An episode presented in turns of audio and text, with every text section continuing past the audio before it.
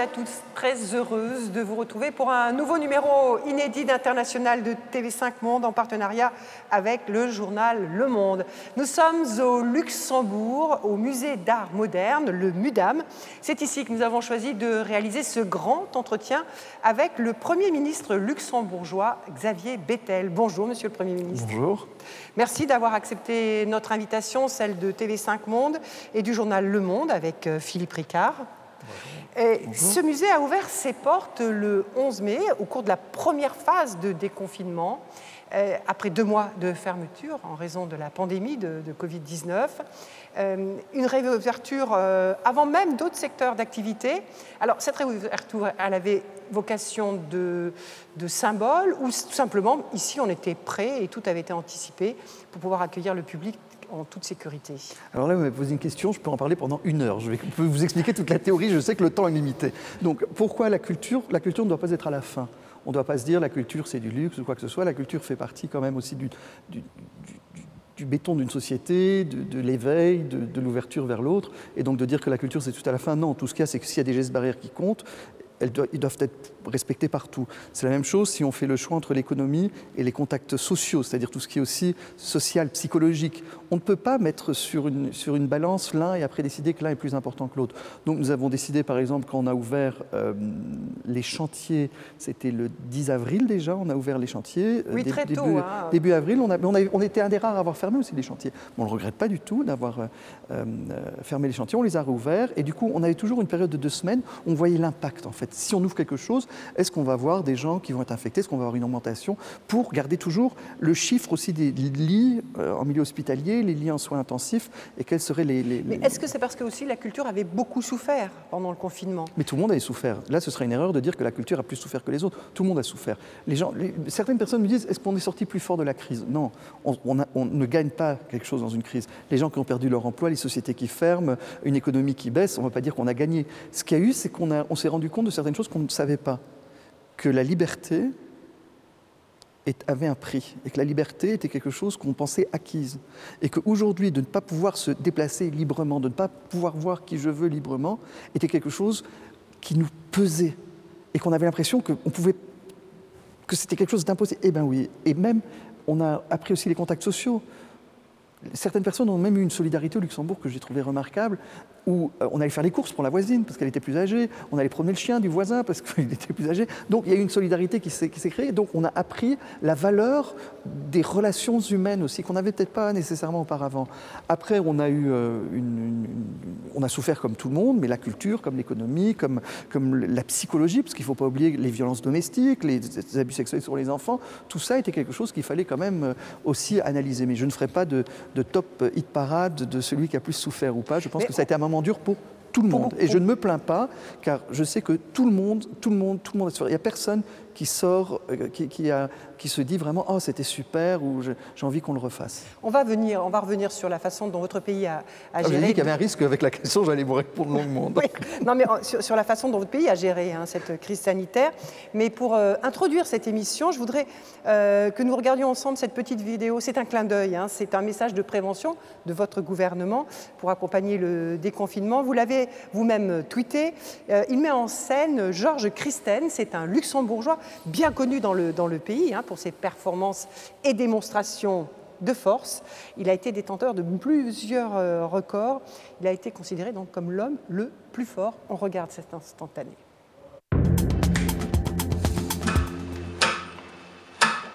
Leif matbiergerinnen a matbierger mir präsentéieren hier stei emolech aussergewéinlech phänomenal Perélechkeet de stärkste Mann vun der Welt de George Christen. Nee, lo kat net dat wat er menggt.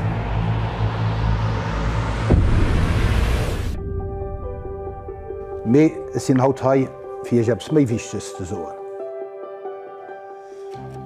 Och als sterke Mann ass en zechwer e leng am Kampf géint de COVID-19. Kan me joch treffen. Loser loes kommmer lore mat Normalitéit zerik, mé de Coronavirus bleifft, an mé muss léieren am Virus zelieren. Dofir si responsabel, och van den bleif do heem, lo loes a loes opgehowe gëtt, an wie kënnt er Leiit hie schleich sinn Rëm gesinn, versicht over er Kontakter mat der Matmenschen op dat neidech ze reduzéieren. Alors c'est juste un extrait, hein, parce qu'ensuite il, il, énumère toutes les mesures qu'il faut adopter pour se protéger et protéger les autres. Mais euh, c'est un ton un peu décalé, hein, parce que dans beaucoup d'autres pays, le, les messages de prévention étaient extrêmement solennels, institutionnels. Qu'est-ce que ça dit du Luxembourg, le fait d'avoir euh, privilégié ce type de spot? Disons que le, le spot ne doit pas être quelque chose de barbant où tout le monde dit encore, encore, encore. Bon, il faut le répéter faut le répéter. Malheureusement, c'est quelque chose qu'on doit répéter les gestes barrières. Euh, mais euh, Georges Christon, l'homme le plus fort au monde, vous avez vu, il arrive à prendre avec ses dents des tracteurs, il déchire des bottes annuaires, des choses comme ça, et de montrer qu'il le dit par rapport au virus, je suis rien. Donc lui, le grand, le fort, par rapport à ce virus qu'on ne voit même pas, il est faible. Et que donc même lui, s'il est considéré comme l'homme fort, et quand on est jeune, quand on est enfant, on se dit je veux être l'homme le plus fort du monde, j'ai envie de le faire et lui dit ben, écoutez, euh, si vous ne prenez pas les gestes barrières, vous êtes l'homme le plus fort du monde, le virus vous prendra. Donc je pense qu'il est important de faire des messages où on n'a pas que euh, lavez-vous les mains, mais d'avoir aussi un autre message. Et c'est pour ça que je trouvais que c'était important de, prendre aussi une facette euh, de cette manière-là qui peut peut-être aussi interpeller de, des personnes qui, par rapport à un truc barbatif, euh, réagiraient pas. Comment expliquez-vous finalement que votre pays, qui est quand même situé entre la Belgique extrêmement touchée, la France sévèrement touchée également, euh, soit relativement épargné. Enfin, je, je vois bien qu'il y a des gens qui ont souffert, que ça a été compliqué, que c'était une vraie crise sanitaire, mais malgré tout, en termes de, de, de morts ou de nouveaux cas, de soins intensifs, etc., vous avez semblé bien supporter la, la première vague. À quoi est-ce dû? Alors d'abord je touche du bois hein, parce que mmh. comme vous le savez on, est, on a gagné la première manche mais euh, on ne sait pas s'il va en avoir une deuxième on ne sait pas comment elle va, elle va terminer parce que surtout si tout le monde se relâche et après les, les gens euh, faire le même lockdown qu'on a fait dès le premier les premières apparitions de l'épidémie je pense que ce sera très dur je vous le dis je vous le dis personnellement je pense que ce sera très dur. Donc ce qui s'est passé c'est qu'on a commencé très tôt. Alors quand on a eu le premier cas au grand duché de luxembourg c'était un cas importé c'est quelqu'un qui venait de vacances qui venait de vacances et donc on a isolé on a regardé avec qui, qui était en contact. Oh non je ne veux pas commencer à, à stigmatiser ou... les uns ou pays mais il venait d'un autre pays. Européen. Il revenait d'un autre pays européen mmh. il, il revenait de vacances et euh, il était donc positif.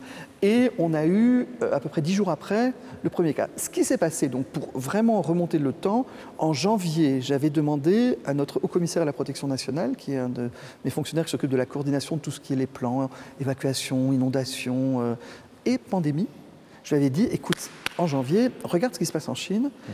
Est-ce que tu peux juste me faire un plan si j'ai quelque chose comme ça, comment est-ce qu'on fonctionne? Est-ce qu'il faut une cellule de crise, qu'il faut une cellule logistique, comment est-ce qu'il faut coordonner, où est-ce qu'il faut faire les choses? Et il m'avait préparé un plan en janvier.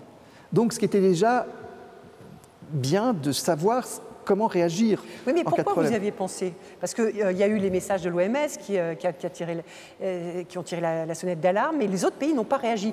Comment expliquer que vous, vous demandiez à ce moment-là à votre euh, bah, je sais pas quand j'ai vu les, images de, la chine et puis de voir que quand même au japon ça allait ça allait dépasser c'était tout simplement préventif et je pense que dans cette crise l'anticipation était super importante. Et donc de, vouloir dire prépare au cas où au cas où. Mais on n'avait pas de cas en europe on avait très très peu de cas et puis c'est d'un coup que y a eu un boom.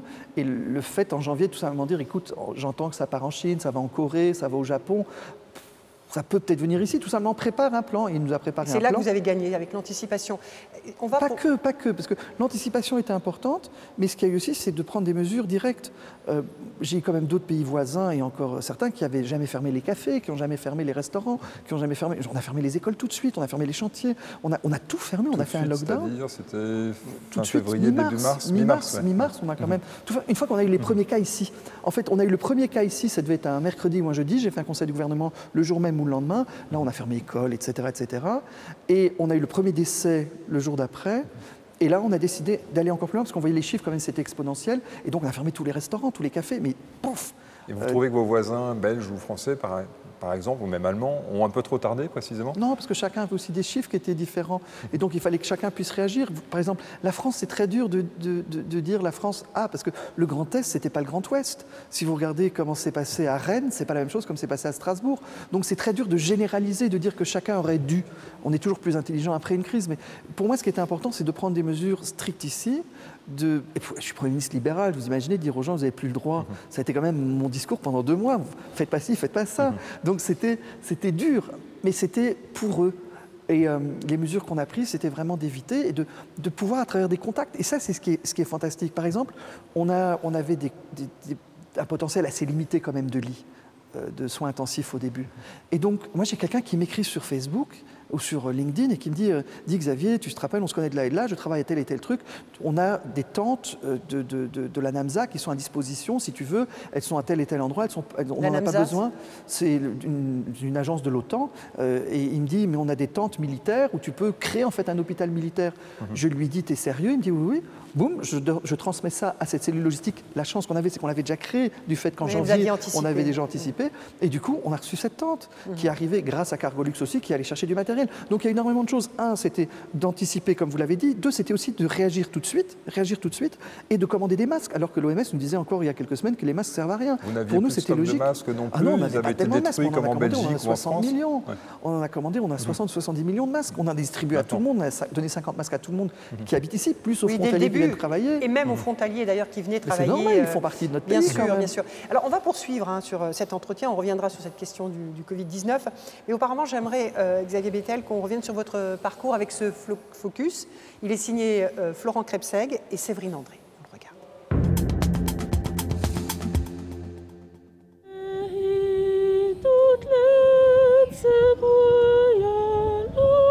Cette semaine au Luxembourg, la fête nationale a bien eu lieu, mais dans la retenue et le respect des distances. Votre pays, 620 000 habitants, a anticipé et a pu compter dès le début de la pandémie sur un stock conséquent de masques et sur des livraisons ininterrompues au moment où les voisins, comme la France, cherchaient des masques partout où les raisons d'emporter. Des tests gratuits, généralisés, même les étrangers ont eu droit au bâtonnet. Résultat, le Luxembourg possède l'un des taux de mortalité les plus faibles au monde. Vous avez cette semaine levé l'état d'alerte et même lancé les soldes.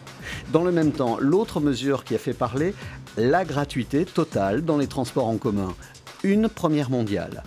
Je vais économiser 50 euros par mois, donc plus ou moins 600 euros par année. Pas tout à fait. Ce sont les impôts qui vont financer cette économie. Votre vrai coup de force est d'avoir mis en place et géré sur la longueur depuis 2013 un gouvernement de coalition composé de libéraux, de socialistes et d'écolos. Dans la foulée, vous faites voter la séparation des églises et de l'État, le mariage gay, l'IVG. Vous réfléchissez même à haute voix à la légalisation du cannabis récréatif. Après 40 années de règne conservateur, le changement est radical. Vous l'emportez en exposant haut et fort votre histoire et votre profil atypique. Je suis né euh, de parents russes, polonais, français, luxembourgeois, juifs, orthodoxes, catholiques et athées. Je suis marié à un homme. La soif de réforme vous pousse il y a trois ans à organiser un référendum. Le coup est rude. Un non massif sur le vote des étrangers, sur l'abaissement de la majorité électorale et celui de la durée des mandats. L'autre désillusion pour le militant européen que vous êtes, les divisions au sein de l'UE, le manque de solidarité sur la crise migratoire et ce Brexit sans accord, malgré vos efforts face à votre homologue britannique. Échec ce jour-là d'un dialogue, mais un point marqué en termes d'image. Cette image, où vous vous adressez vertement à un Boris Johnson subitement absent, a fait le tour du monde. Cela vous fait rire, hein, cette dernière image. C'était une situation, on ne savait vraiment pas quoi faire. Il y avait, j'avais 60 ou 100 personnes qui manifestaient devant la porte. Et Boris Johnson voulait faire la, conférence de presse dans son ambassade. Je lui ai dit, on ne peut pas. Je dis, écoutez, on commence dehors. Si les gens font du bruit, on rentre, mais on ne peut pas déjà capituler avant même de commencer. On est dans une démocratie, les gens peuvent, peuvent exprimer. Et vous aurez même l'occasion de dire, ils n'ont pas de respect pour vous. Mais bon, les, Britanniques ne voulaient pas, donc j'ai respecté. Mais ça m'a surpris, parce que pour moi, il fallait quand même que je raconte un peu la position que j'avais par rapport à ce dossier. On va revenir sur ce dossier de l'Europe, mais encore peut-être une ou deux questions sur, euh, sur la pandémie. Cette semaine, deux lois ont été euh, votées hein, par la Chambre des députés. Euh, elles prolongent d'un mois les mesures sanitaires. On ne va pas les égrener, mais c'est évidemment le maintien des gestes barrières et, et d'autres choses. Euh, ces lois ont été votées par une courte majorité à l'Assemblée. Euh, bien loin de l'unité qui était affichée au mois de mars. Euh, vos détracteurs, vos adversaires politiques disent que vous êtes euh, peut-être trop prudent. Vous l'êtes? Vous êtes trop prudent, Xavier Moi, je préfère être trop prudent et qu'on me le reproche.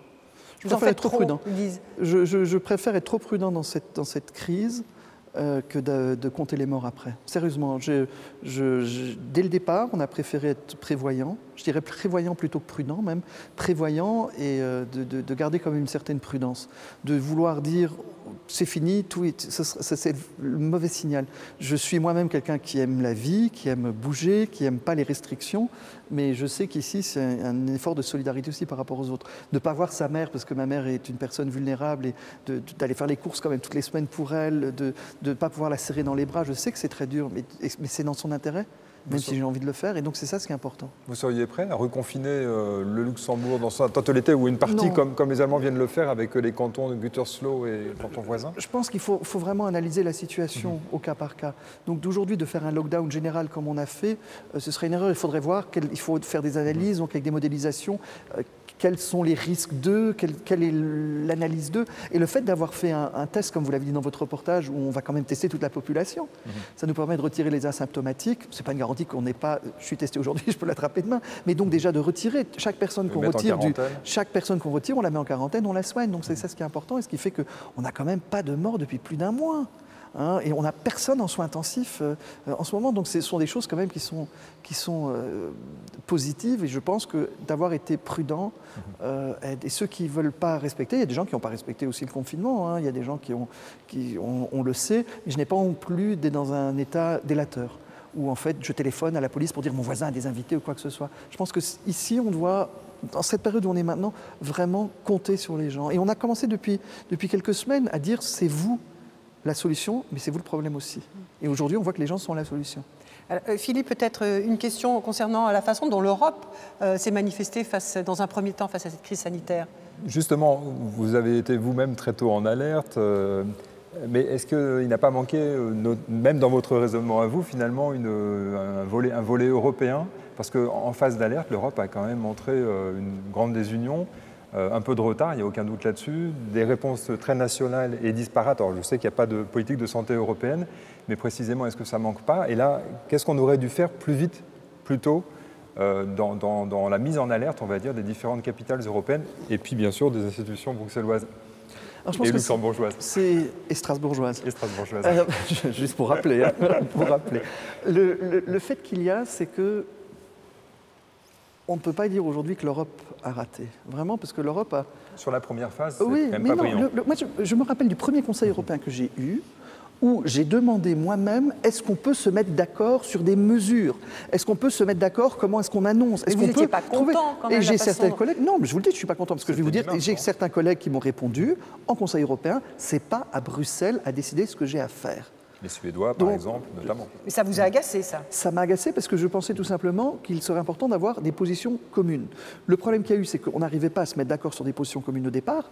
Et certes, je vois aujourd'hui, avec du recul quand même, que ça aurait été très dur, car la situation même en France, comme je l'ai dit dans le Grand Est, n'est pas celle du Grand Ouest. Donc la situation aujourd'hui à Malte ou à Chypre, n'était, même si c'est dans le Sud, n'était pas la même qu'en Espagne. Et regardez le Portugal. L'Espagne et le Portugal qui se touchent, on n'a pas la même situation. Regardez les Pays-Bas et la Belgique. Regardez donc, il y a des différences quand même entre les pays. Regardez l'Autriche avec l'Allemagne ou d'autres pays. Donc, Oui, mais tous ces pays qui se sont refermés, qui ont, f- qui ont, qui ont bloqué ça leurs chose. frontières. Ça c'est autre chose. Ça c'est autre Déjà chose. La première c'est la coordination. La première c'est la coordination. Après le réflexe national que certains euh, euh, ont eu de dire on ferme la frontière, comme si une barrière. Vous voyez euh, la petite maison de douanier avec le costume de douanier allait se dire stop au virus. Donc c'était pour plaire aux gens.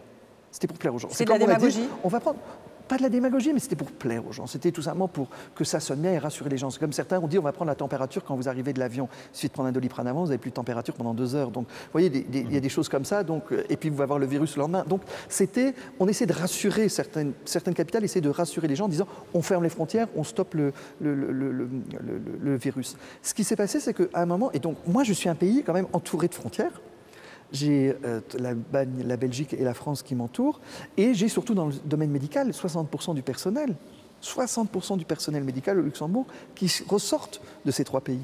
Donc, si j'avais eu des frontières fermées, complètement hermétiques, ici, j'aurais pu fermer les hôpitaux, j'aurais pu dire aux gens, vous allez tout de suite euh, mourir, ça ne sert à rien de, vous amener à l'hôpital. Donc, on a su euh, négocier aussi avec, par exemple, avec Madame Merkel pour pouvoir faire des laissés-passer que Ursula von der Leyen a dès le départ demandé qu'on fasse aussi. Président Donc, de la eu- Commission européenne. président de la Commission européenne qui a aussi poussé pour pour qu'on avance dans ce sens-là. J'en ai parlé aussi à Emmanuel Macron, j'en ai parlé à Sophie Villemès, qui est ma collègue belge, vraiment pour voir comment est-ce qu'on pouvait, entre voisins, échanger. Après, échangé avec mes collègues Benelux, donc Belgique, Hollande et Pays-Bas. On se téléphonait une fois par semaine pour faire le point sur la situation et leur dire, par exemple, comment le matériel, comment on avait, qu'est-ce qu'on commandait, etc. etc. Et la, la chance que, euh, euh, qu'on a eue, c'est que euh, certains plus grands pays ont d'un coup réalisé que les produits dont ils avaient besoin étaient bloqués à des frontières et du coup on dit c'est pas normal qu'on ferme les frontières alors du coup on a commencé à aménager certains passages au moins pour le matériel donc c'était bien donc ce que j'avais demandé qu'on fasse a été débloqué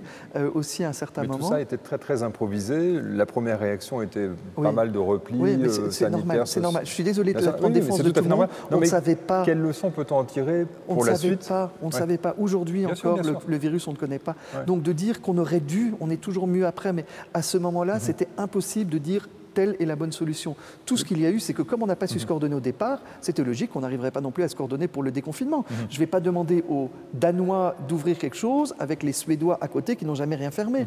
Donc vous voyez, c'était très dur. Mais ce que je, ce que je pense maintenant, il ne faut pas qu'on rate la sortie du vaccin. Si lors du vaccin, on n'arrive pas à se mettre d'accord que l'Europe doit prendre la commande, l'Europe prendre la commande, pour qu'on vaccine d'abord les personnes vulnérables. Et les personnes vulnérables sont les mêmes dans toutes les capitales européennes, dans tous les pays. C'est les personnes âgées, les personnes qui ont des problèmes, etc. etc. Ouais. Mais et c'est, c'est- je- je- pour moi, l'Europe aura vraiment un gros gros problème si après le vaccin, c'est tel pays, toute sa population. il y a déjà des pressions en ce sens D'abord vacciner tous les Allemands, ensuite tous les. Moi, je, je, je, les je- je- Italiens, je- pense que si on fait ça, là, on a vraiment un gros problème. D'accord. Mais comment s'est engagé ce- ce- Ursula von der Leyen, donc notre présidente de la Commission européenne, est en train de voir comment on peut coordonner à ce niveau-là quand même euh, une T'as une chance commande d'aboutir? globale. Oh, J'espère. Parce que là, les gens ne comprendront pas. Si je vois dans un pays des, des personnes âgées qui meurent les uns après les autres parce qu'il n'y a pas de vaccin et que dans d'autres pays, on veut vacciner même les enfants alors qu'on sait que les, enfants, il n'y a pas de problème, j'aurais du mal à l'expliquer. Et je dois vous dire que dans ce Donc il cas-là, faut un vaccin pour dans ce cas-là. On doit avoir un vaccin où on a une- une- une- un achat commun. Et pas comme les masques, ça a été quand même la course. Nous, c'était pas entre Européens, mais nous à l'aéroport. Un à- petit peu, quand même. Oui, mais nous à l'aéroport, on a eu, on a eu quand même des masques qui ont été euh, rachetés sur le tarmac, ou des, des respis, des machines à respiration qui ont été achetées sur le En- en tarmac. Chine. En Chine. Ouais. Mais on a eu la chance aussi d'avoir une compagnie aérienne qui s'appelait Cargolux, qui faisait le lien.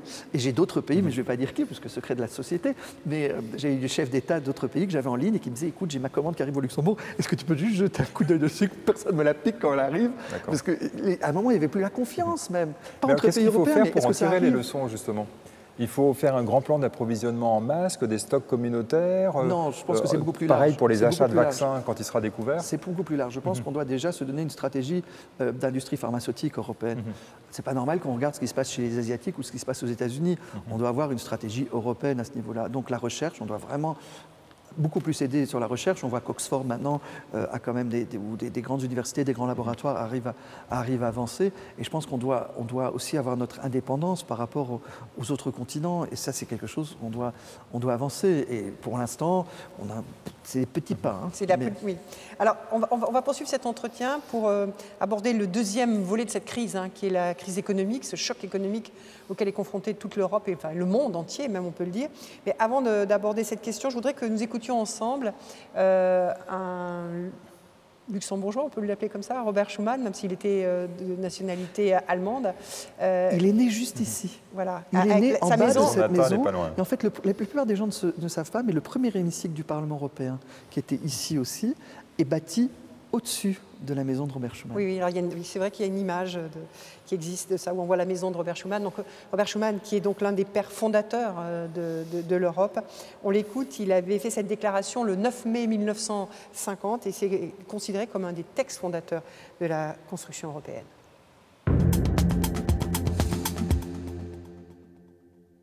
L'Europe n'a pas été faite, nous avons eu la guerre.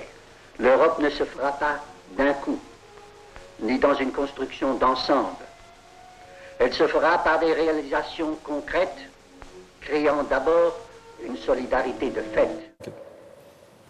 Solidarité, c'est le mot qui termine cette. euh, Qui cette- pourrait ce- résumer d'ailleurs l'esprit, effectivement, euh, après cette déclaration de M. Schuman, l'esprit du plan de relance.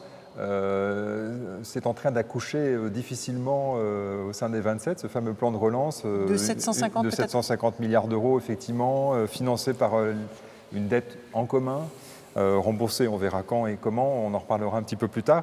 Que- comment vous expliquez que finalement, dans un deuxième temps, l'Europe se soit quelque part ressaisie? Après le chaos sanitaire, la fermeture des frontières et de l'espace Schengen, il y a une réponse économique qui a l'air assez substantielle et qui d'ailleurs représente un vrai saut en termes d'intégration, peut-être fédérale, un peu à l'allemande. Euh, comment vous expliquez ce, ce sursaut finalement? C'est face euh, au vide? On n'a pas tous été frappés de la même manière par la crise. Euh, on a certains pays qui, pour qui l'aide est indispensable s'ils veulent pouvoir, je ne dis pas mieux vivre, mais survivre. survivre. Moi, j'ai vécu la crise grecque. hein. J'étais déjà au Conseil européen. On a vu ce que c'était. Si demain, on a deux ou trois autres pays qui ne s'en sortent plus, qui ne s'en sortent plus, c'est pas que les autres vont aller mieux, c'est que tout le monde va Donc, c'est dans notre en intérêt. lieu, pour, des parler pays de- explicitement aux téléspectateurs Il y a des pays Ouais. qui ont des situations budgétaires plus difficiles que la mienne. Ah, les plus touchés, c'est l'Italie, l'Espagne. euh, Ouais, voire la France, non? Il y a des pays qui ont des difficultés plus grandes que la mienne. Dans quelle catégorie de vue vous mettez la budgétaire. France? Oh, la France, c'est c'est des grands pays, c'est plus compliqué à, à gérer. Mais bon, moi, je vois qu'ici, on a euh, moins de 30% de déficit, de dette pour l'instant. On essaye de, de garder ça comme, euh, comme maxime, parce qu'on on sait qu'en tant que, euh, que petit pays, il est important d'avoir aussi de- de- une certaine marge. Mais ça a été aussi des, des difficultés budgétaires. Il ne faut pas croire que tous les, les- les- les- les billets poussent ici aux arbres. hein, et que, euh, donc, au Luxembourg, on a dû aussi, il y a quelques années, faire des efforts budgétaires qui nous a permis de garder le AAA pour une place financière, c'est important de garder ce AAA et c'est pour ça qu'on on est content aussi des, des dernières euh, euh, pronostics de, de- la part des agences de notation qui disent qu'on va garder ça vu la gestion de la crise qu'on a, euh, qu'on a eue. Je pense que la solidarité ici est la maxime qui doit rester. Le problème qu'il y a, c'est que pour certains, la solidarité ne doit pas être interprétée comme manière de pouvoir financer toutes les choses qui auraient dû être faites ces 20 dernières années par les pays eux-mêmes. Par les pays eux-mêmes. Donc certaines réformes réformes structurelles, structurelles, des réformes structurelles en se disant on ne va pas financer maintenant avec nos impôts des choses que vous auriez dû faire depuis 20 ans. Vous parlez des, Des pays frugaux. Quand Frugaux. vous dites certains, Les pays frugaux, oui, là, je peux être plus direct. Donc, les les, quatre, Pays-Bas. les quatre fameux pays. Les frugaux, les frugaux disent tout simplement Danemark nous on n'est pas là pour, pour payer. Alors il y en a qui disent frugaux et puis leurs adversaires disent radins. Bon, les deux, les Ils deux sont- sont, ils dans la bouche non, des ils sont- adversaires. Ils sont, ils sont plus stricts, on va dire. Voilà, ils sont plus stricts, ils sont plus rigoureux. Euh, C'est-à-dire qu'ils demandent une solidarité. Non, tout ce a- vous savez, le problème qu'il y a, c'est qu'on a tous. Moi, si je dis ici que j'ai une solidarité, que je, je- à l'aveugle, que je ne regarde pas, et que c'est sans, sans, sans fin, et pour n'importe quoi, non. Première chose, pour moi, la solidarité doit être le principe. On doit tous se mettre d'accord autour de la table. La solidarité est le principe.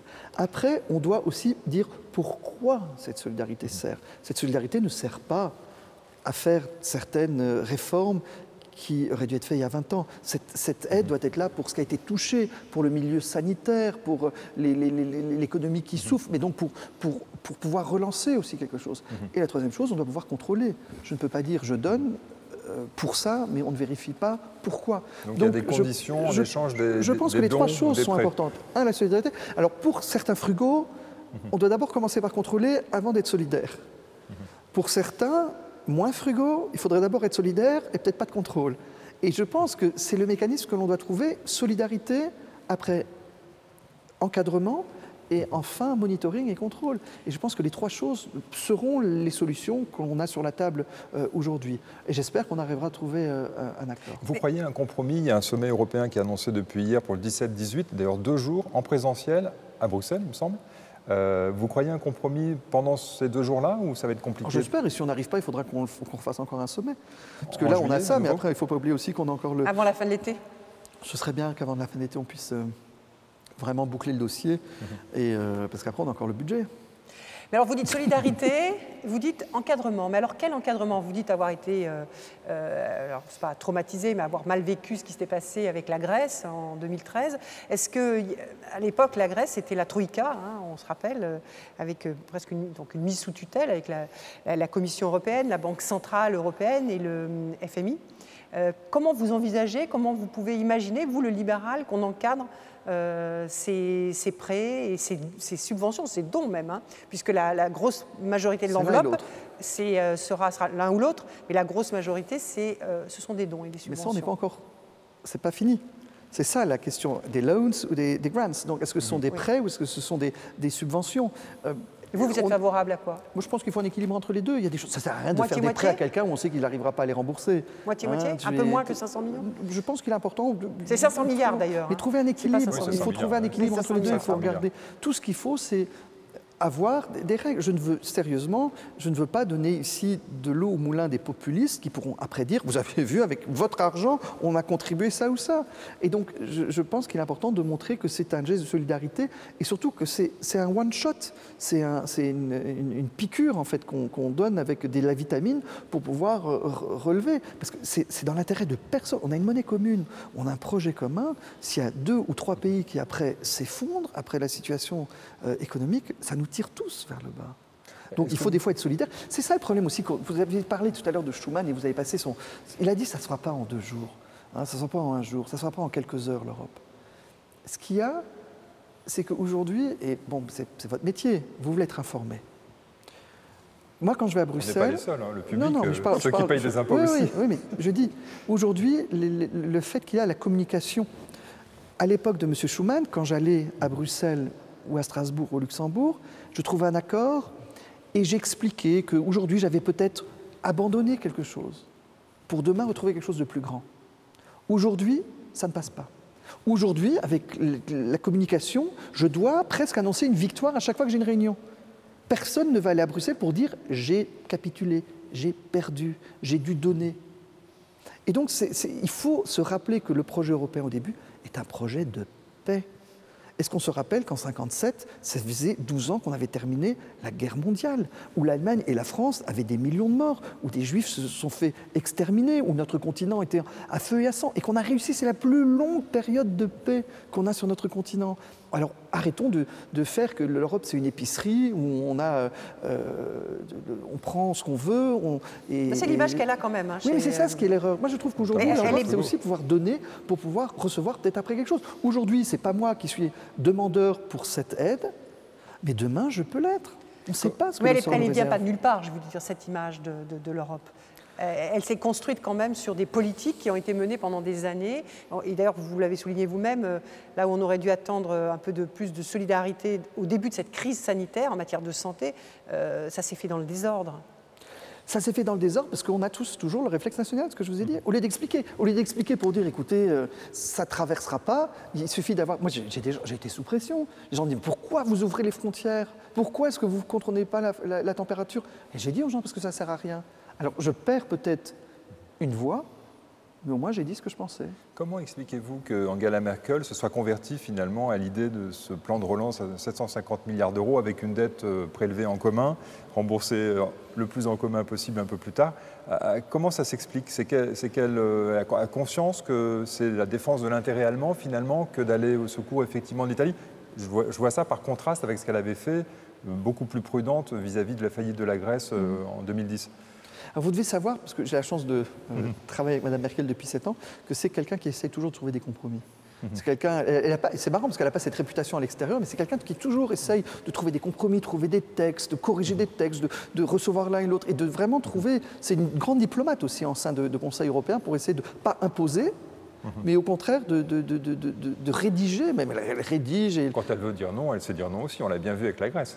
Là, elle, au contraire, elle, elle, est, elle est, dans les pionniers. Aussi, elle avait aussi un Parlement mmh. dans le dos. Elle avait Schäuble aussi qui était là. Donc c'était pas ministre seulement des le ouais. ministre des Finances de l'époque. Donc c'était pas seulement Angela Merkel. Mais une fois qu'Angela Merkel réalise que ce projet commun pour l'Europe est important aussi pour l'Allemagne, elle est la première et même en, en tant qu'européenne convaincue à dire écoutez, écoutez, c'est peut-être pas facile aujourd'hui, mais demain c'est dans notre intérêt à, à nous tous et c'est dans l'intérêt de 27 pays. Hein.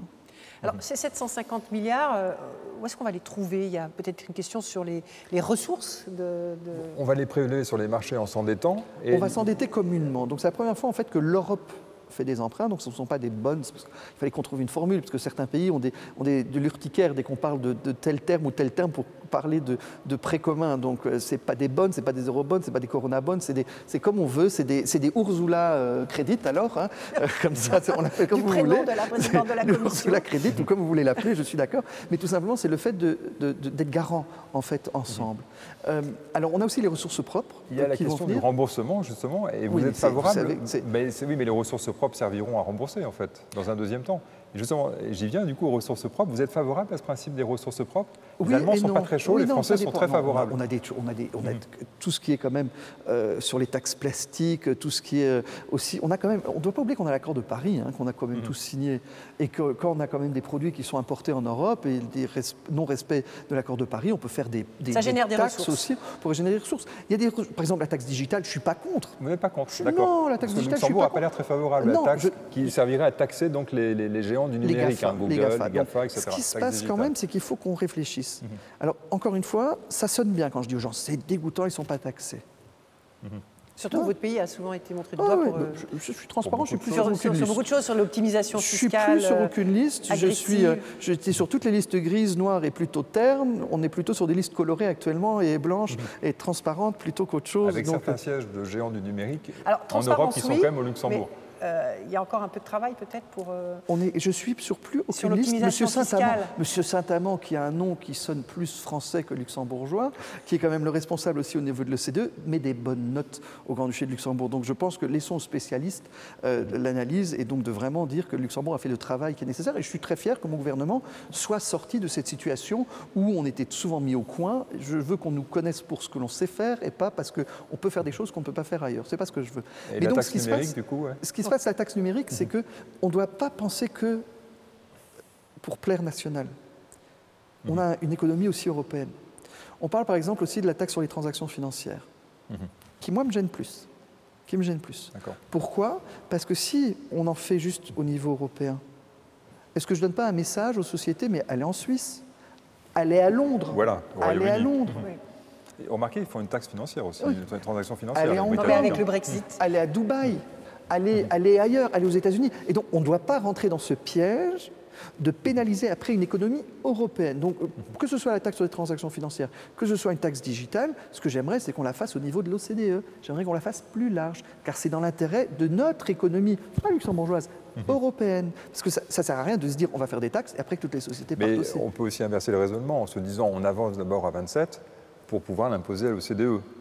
Souvent, euh, au sein de l'Union européenne, Mais ceux avez qui vu disent la on réaction, passe par l'OCDE vu- d'abord. Vous avez vu la réaction de certains présidents de grands pays euh, quand on dit l'Europe fait quelque chose. Après, dans ce cas-là, l'Europe fait quelque chose, eux prennent des mesures contre nous. Est-ce que c'est ce qu'on veut? Je préfère qu'on se mette autour d'une table et qu'on commence petit à petit à avoir des choses communes plutôt que de donner l'impression qu'on commence une guerre commerciale Hmm. entre les continents. On ne sera pas le grand gagnant à la fin. Et du coup, en termes de ressources propres, quelles seraient les taxes qui seraient euh, les plus intéressantes pour vous? Vous êtes favorable, euh, basiquement, à ce, à ce principe de nouvelles ressources propres On on a- on n'est on Pour pas euh, hermétique, hein, je vous l'ai dit tout à l'heure. Tout ce qui est environnemental, je pense que c'est important aussi en tant, que, D'accord. en tant que continent. Et je vous ai parlé de la taxe sur la transaction financière au niveau Mhm. OCDE. Je la refuserai au niveau européen parce que je trouve que c'est se mettre soi-même un croche-pied. Et la taxe digitale qu'on avance aussi, parce que c'est pas normal que des géants du numérique ne payent euh, pas de, de, de- taxes selon des mécanismes qui peuvent avoir lieu. Donc je pense qu'il est important d'avancer sur ces dossiers. Ça permettra, mais est-ce que ça compensera tout? Xavier Bettel, vous venez de prononcer ce mot environnement. hein. On sait que la Commission, euh, sous l'impulsion de- d'Ursula von der Leyen, euh, s'était donné avant la crise sanitaire des impératifs en termes de, de ce qu'on appelle le Green Deal, hein, euh, en termes de climatique, de réduction de gaz à effet de serre, etc. Ça va être intégré évidemment dans le plan de relance économique, mais qui va se porter garant que l'argent injecté dans les industries va bien prendre encore en compte ces impératifs euh, je vous ai dit. climatiques Je vous ai dit tout à l'heure, le Green Deal doit faire partie. Donc tout, ce, qui est, tout ce qui est Green Deal et digital doit faire partie. On s'est donné des objectifs, on s'est donné des, des buts par pays. On a dit réduire de temps et temps, euh, réduire la- la- les, CO, les CO, euh, CO2, CO2, euh, les émissions les, de CO2. les émissions de dioxyde de carbone. Les choses- on on s'est donné des règles. Donc aujourd'hui, on doit les respecter. C'est vrai qu'on ne part pas tous du même niveau. hein. À la- en Pologne, ils utilisent plus de charbon qu'au Luxembourg. Mais il faut aussi que la Pologne fasse des efforts. Bah, La Pologne va toucher des sommes énormes Je au sais. titre du plan de relance. Je On sais. peut conditionner ça Je sais, je pense qu'on doit pouvoir conditionner avec les, les- les- les- les- les- les orientations qu'on s'est données au niveau climatique, avec l'état de droit, parce qu'on n'en a pas parlé encore. On va en doit venir. aussi C'est la respecter. prochaine question. ce- On doit aussi respecter ce point de vue-là. On ne peut pas dire tout simplement qu'en Europe, c'est que l'économie ou l'environnement qui compte. On a aussi les droits, les libertés. C'est quand même, je vous l'ai dit tout à l'heure, un, projet de paix. Donc on ne peut pas brader ça et dire que c'est juste une épicerie où j'ai quelques petits produits euh, que je peux prendre. Et euh, pour moi, tout ce qui est Green Deal, mais aussi euh, tout ce qui est digital, parce qu'on doit. Tout à l'heure, je vous ai parlé de cette dépendance qu'on a très souvent vis-à-vis. -vis, Aujourd'hui, vos téléphones, vous avez, euh, je ne vais pas donner les marques, mais il y a 9 mmh. chances sur 10 que vous n'avez rien d'européen dans votre téléphone. C'est ou fabriqué en Asie ou fabriqué aux États-Unis.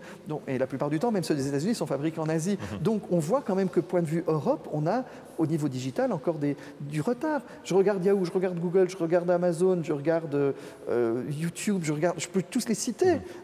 Où est l'Européen Donc conditionner. l'Européen Donc il faut qu'on avance aussi à ce niveau-là et c'est aussi dans l'intérêt de notre économie pour l'avenir. Mm. Et donc je pense que tout ce qui est prêt, tout ce qui est argent, tout ce qui est ça, doit être conditionné. Je vous ai dit, on ne fait pas de chèque en blanc. Moi-même, je, vous, vous, parlez de frugaux, moi je fais partie des normaux, mais euh, si, si, Non, je fais partie de je sais vous dites, Je ne le cache pas, je suis un vous normal. déjà dit. Oui. Je ne le cache pas, je me considère comme un, un normal, avec, avec, Belge, avec ma collègue belge, on est normal. Hein, et donc il n'y a pas de problème. On a de plus en plus quand même. Mais c'est quoi normal? Bah, c'est simplement de regarder ce que je vous ai dit, solidarité, euh, conditionnalité et contrôle. Pour moi, c'est ça normal. Et ça, tout le monde. Et à mon avis, on va se retrouver à pas mal de normaux à la fin. Alors, puisque vous parlez des, droits humains, du respect des droits humains, des, valeurs et de l'état de droit et des valeurs hein, qui font de, l'Europe, on vient de parler de la, Pologne, qui pourrait, comme disait Philippe, être un des États, peut-être même le troisième qui bénéficie le Selon plus. mes chiffres aussi, actuellement troisième. Voilà. De, de... Ouais, voilà, de ce plan de, relance. Euh, c'est un gouvernement conservateur hein, qui est à la tête de la Pologne, le PIS. Euh, on sait que, notamment, on va parler de, ce qui concerne ces fameuses zones LGBT-free, ces zones où euh, les personnes LGBT seraient exclues. Comment vous êtes, vous êtes à l'aise, vous, avec ce pays euh, Comment on fait avec un pays qui, qui, défend des valeurs qui sont contre les valeurs européennes? Je, me permets de commencer d'abord parce que, parce que j'étais avocat. On, parle de, on, parlait d'état de droit. J'étais avocat. La justice, si la justice ne fonctionne plus dans un pays et la justice n'est plus indépendante, on n'a pas sa place dans l'Europe. L'Europe est basée sur des règles, ces règles doivent être, pouvoir être contrôlées. Si la justice n'existe plus dans un pays, la place de ce pays n'est plus au sein de l'Europe. Vous trouvez qu'on a passé ce cap précisément en Non, actuellement, ils, font toujours un peu, vous savez, la danse de Saint-Guy, ils font deux pas en avant, un pas en arrière, mhm. un pas en avant, deux pas en arrière.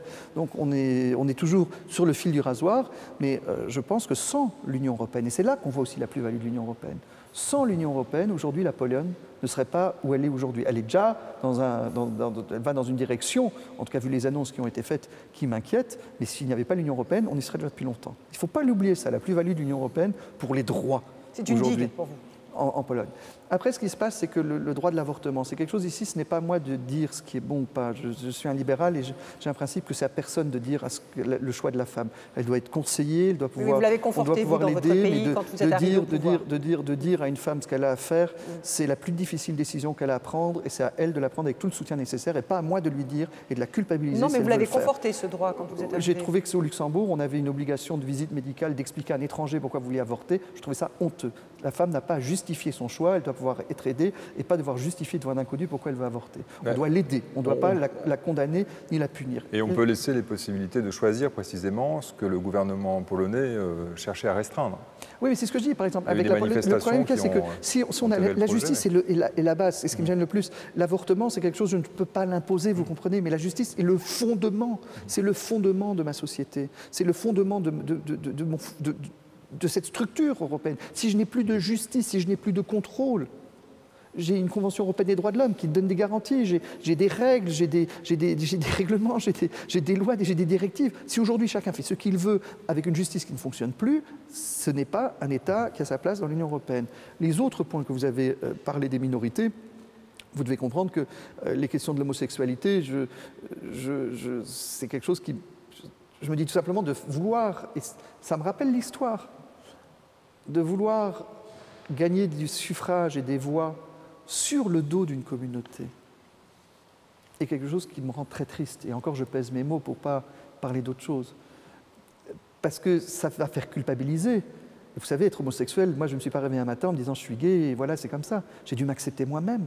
J'ai dû m'accepter moi-même, j'ai dû me dire comment va réagir ma famille, comment va réagir mes amis, comment va réagir. Est-ce que le taux de suicide chez les jeunes est énorme parce qu'ils ont du mal à s'accepter. Et là, de me dire qu'un gouvernement va me dire, eh ben ici dans cette zone, tu n'es pas toléré, alors que c'est pas mon choix. L'homophobie est un choix, l'homosexualité n'est pas un choix. C'est pas mon choix. J'ai dû m'accepter moi-même. Ça a été le truc le plus dur de me dire, mais pourquoi, pourquoi t'es pédé? Au début et de m'accepter et de me dire qu'après, je vais avoir des gouvernements qui vont dire Eh ben, t'es mauvais, t'as pas le droit d'habiter là, tu, tu, tu dégages, tu, t'es malade, t'es quoi que ce soit. Je trouve que ça me, ça me, c'est, je me demande comment, comment on en est arrivé là encore en 2020.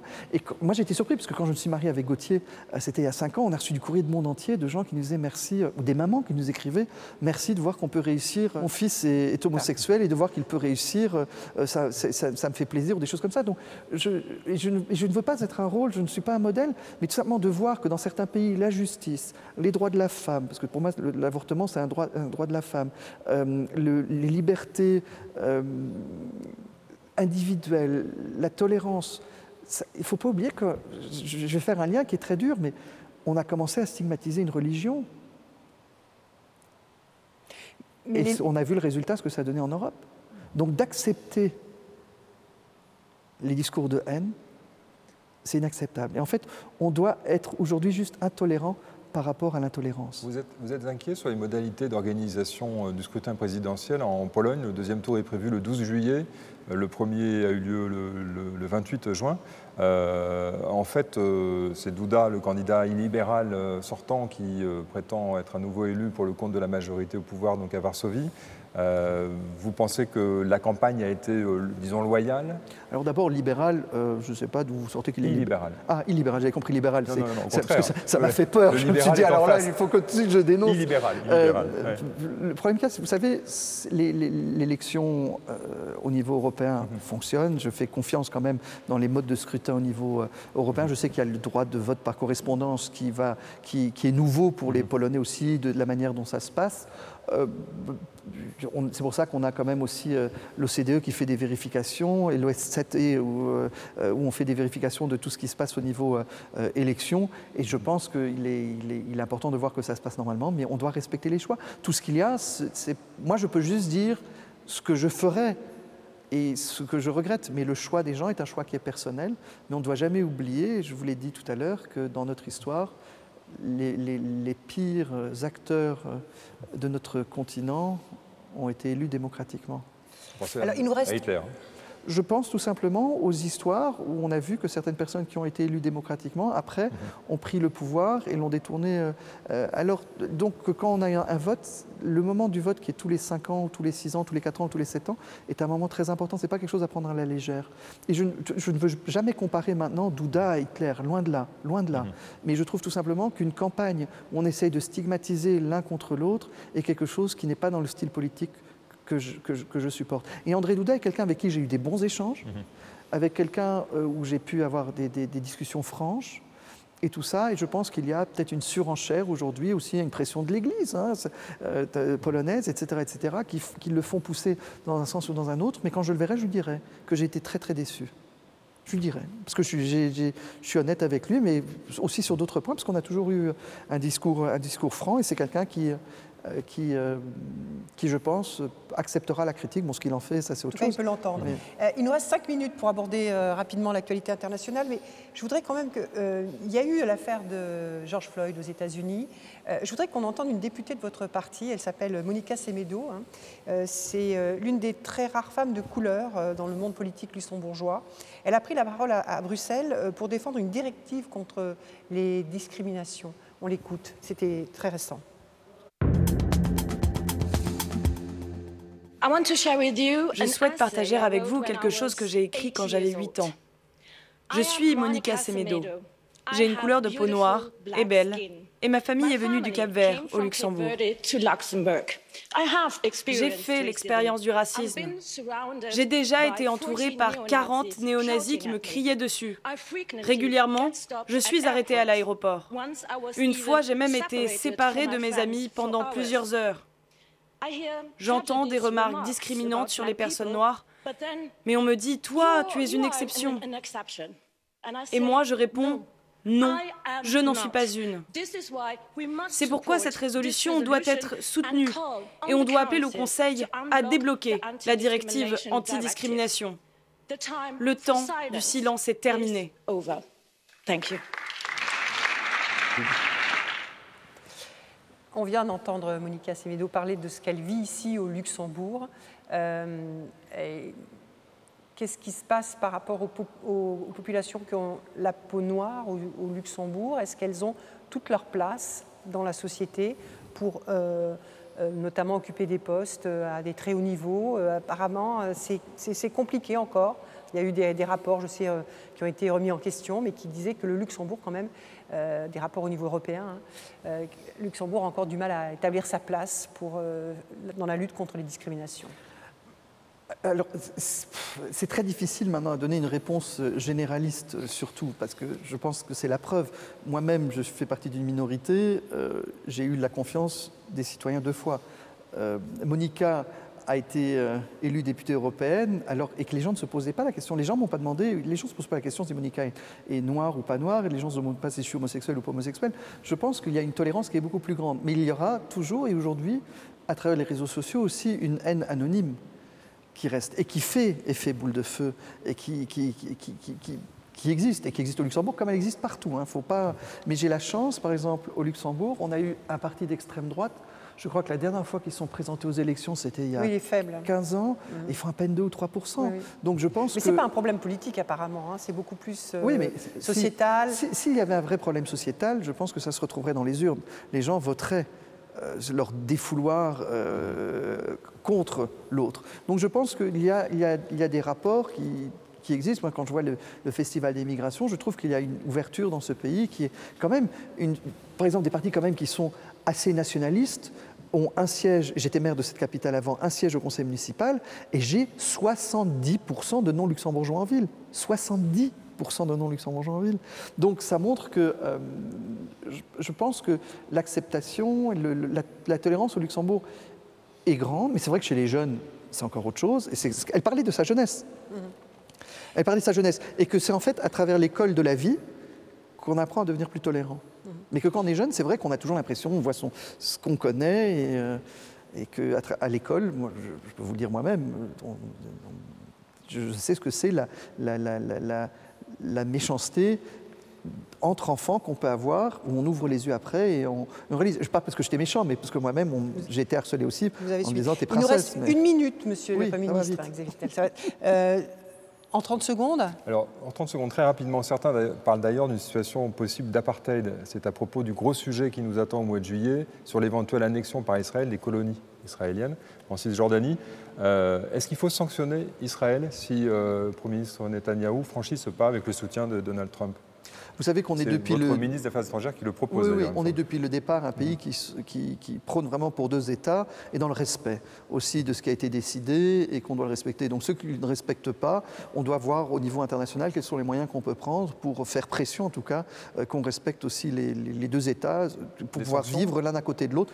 Les sanctions sont toujours la dernière étape. Je ne veux pas commencer à parler de sanctions tant qu'on n'a pas vu encore les autres mesures qui sont possibles. Mais on ne peut pas accepter que des règles qui, sont, qui ont été établies au niveau international soient tout simplement pas respectées. Voilà.